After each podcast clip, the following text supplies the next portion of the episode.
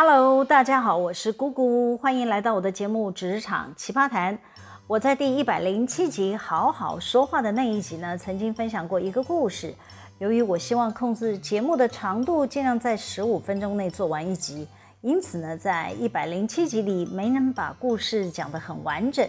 今天呢，就呼应这个主题，我再好好说明一下。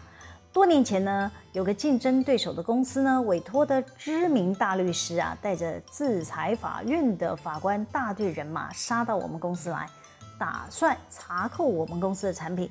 当时竞争对手主张说，我们公司侵害他们的智慧财产。事后呢，透过了诉讼证明我们公司是清白的。但这一段法律攻防的冗长过程呢，却让竞争对手可以透过媒体放假消息。企图混淆视听，让我们的客户被误导，以至于缩手不敢接续下订单给我们公司，进而呢抢夺我们公司的市场占有率。坦白说，对方利用此奥步是达到他们的目的。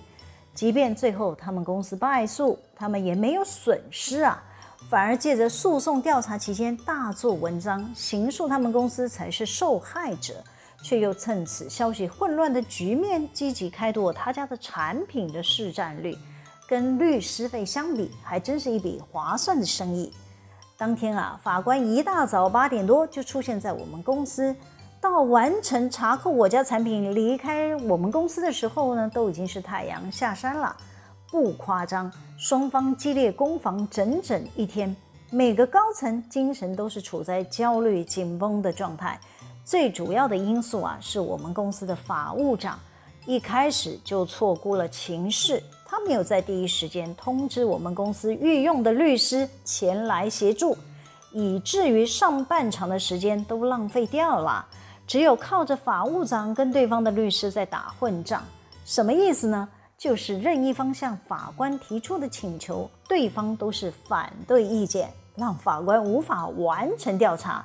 举例来说，我们上半场是处在没有律师的陪同下，不清楚法官搜索的动作是否有损害我们家公司的权益，竞争对手是不是符合程序正义，每一个决定都要谨慎小心的应对，可以说是步步为营。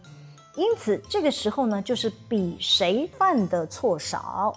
好家在有神明保佑，对方律师聪明反被聪明误，他带着法官一行人。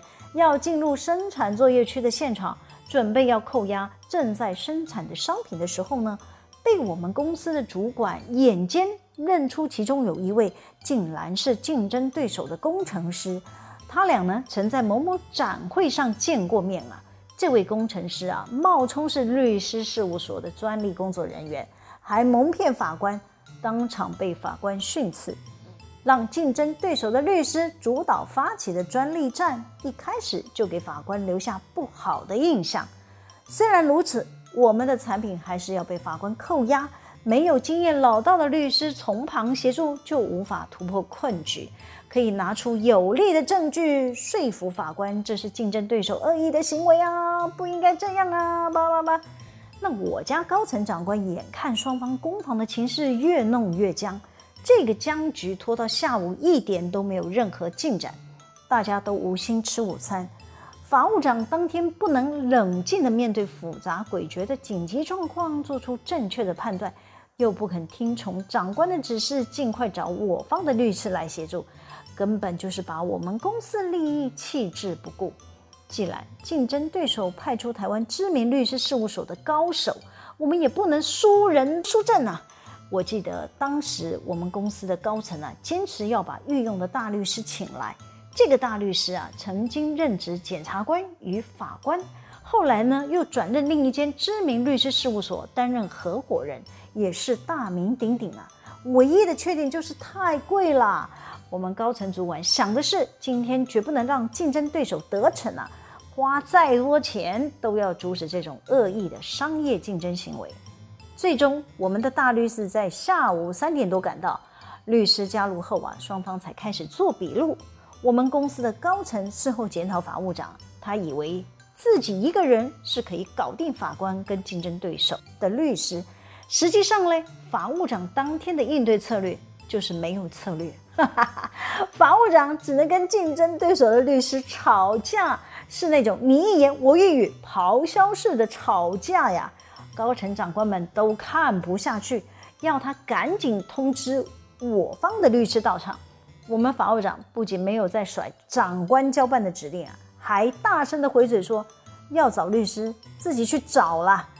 哎，我当时也在现场待命，看到法务长面对高压的挑战，想把怨气丢给旁边的人。问题是，这个旁人可是你的直属老板呐、是不想混了吗？真替他捏把冷汗。可能听到这，会有支持法务长的朋友说：“姑姑姐，打混战也是一种策略啊，可以以拖待变。”呃，我尊重大家的看法，但以事后诸葛的分析。当天可是把高层们都困在了现场，动弹不得。法官甚至要借用我们的会议室，马上开临时庭做笔录啊！我家的律师没在现场，怎么行呢？当天还有一段产品配方的攻防，竞争对手的大律师啊，坚持要我方交出正在生产的产品配方，让法官当场带回。对手的律师说。他怎么知道我们公司交出的产品是不是他们主张有侵权的产品？因此啊，他们还要查扣配方，并要求法官立刻同意到我们公司的电脑查扣文件一起带回，确保产品跟配方的内容是一致的。我们公司的高层当然是抵死不从啊！我们高层请律师说服了法官，产品可以让法官带回去，请公正的第三方化验成分。但万一化验的结果并不是如竞争对手公司所说，有侵害他们公司的智慧财产疑虑的时候，被告方哎，就是我们公司的配方机密不就同时泄露了？到时候法官要怎么补偿我们公司的损失呢？竞争对手的律师啊，听完我方律师的说明，也开始反对，坚持要一并查扣啊，双方僵持不下。于是呢，我方的律师急中生智啊，就回头问我们高层说：“公司可以找一间会议室，将机密的配方装在可以移动的保险箱内。我们把保险箱的钥匙交给法官保管，再将会议室上锁。我们可以请法官在门口贴上封条，门外呢再安装有二十四小时的监视器，全天候可以监控摄影。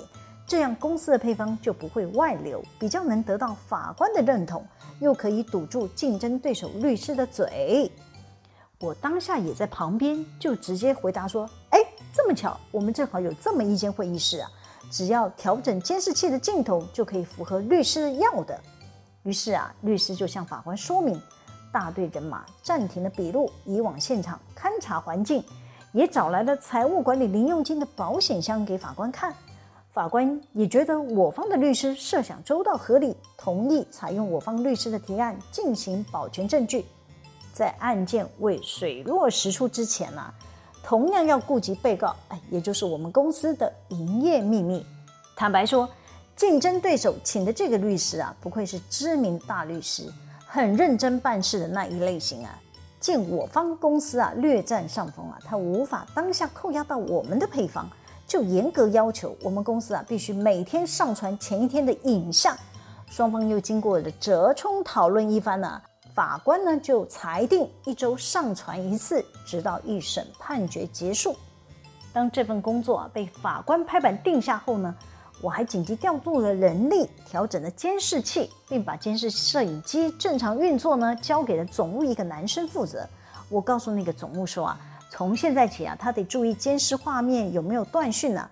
每天还是要备份一个录影档上传。法官与竞争对手的律师呢，在现场盯着我们一步步完成证据保全的工作，还亲自看着我们在会议室的门口啊贴上了封条，也确认监视器的画面呢都正常的运作。最后，他们一行人完成了这一天的突袭稽查的任务，原班人马打道回府啊。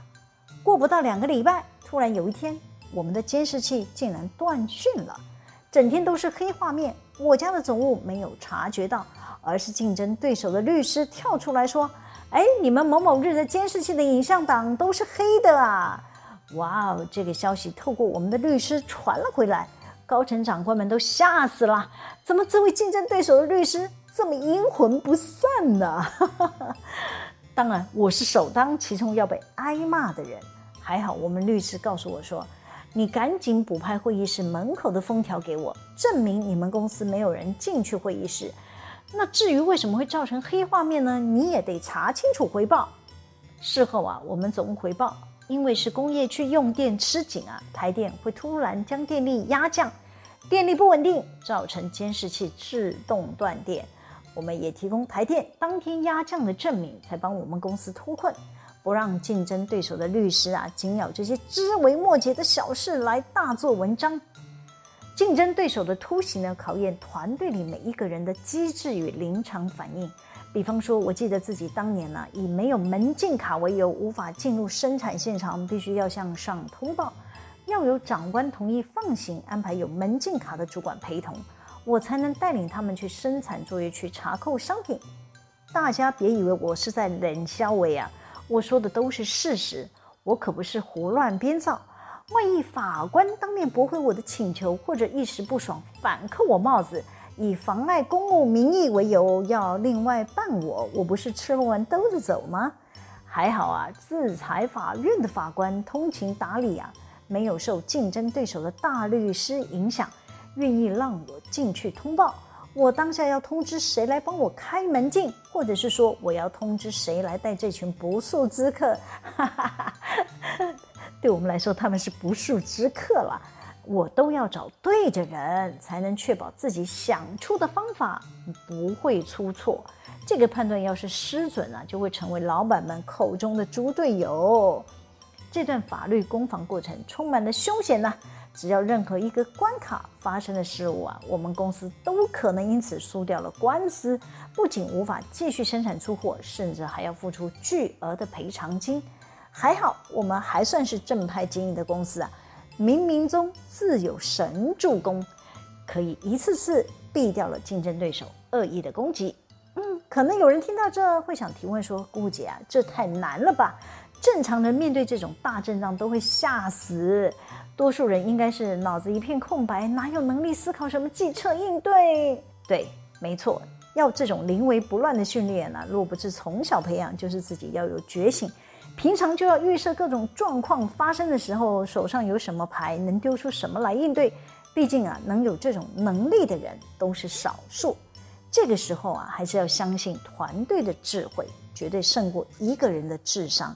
前面提到的法务长就是太有自信了。才把自己搞到提早退休的结局。好了，今天先分享到这里。喜欢我们的主题吗？可以帮我们留言、按赞、分享、订阅。每周日都会有更新的内容在各大 Podcast 平台上传哦，请大家要记得追踪我。谢谢大家的收听，我们下次见。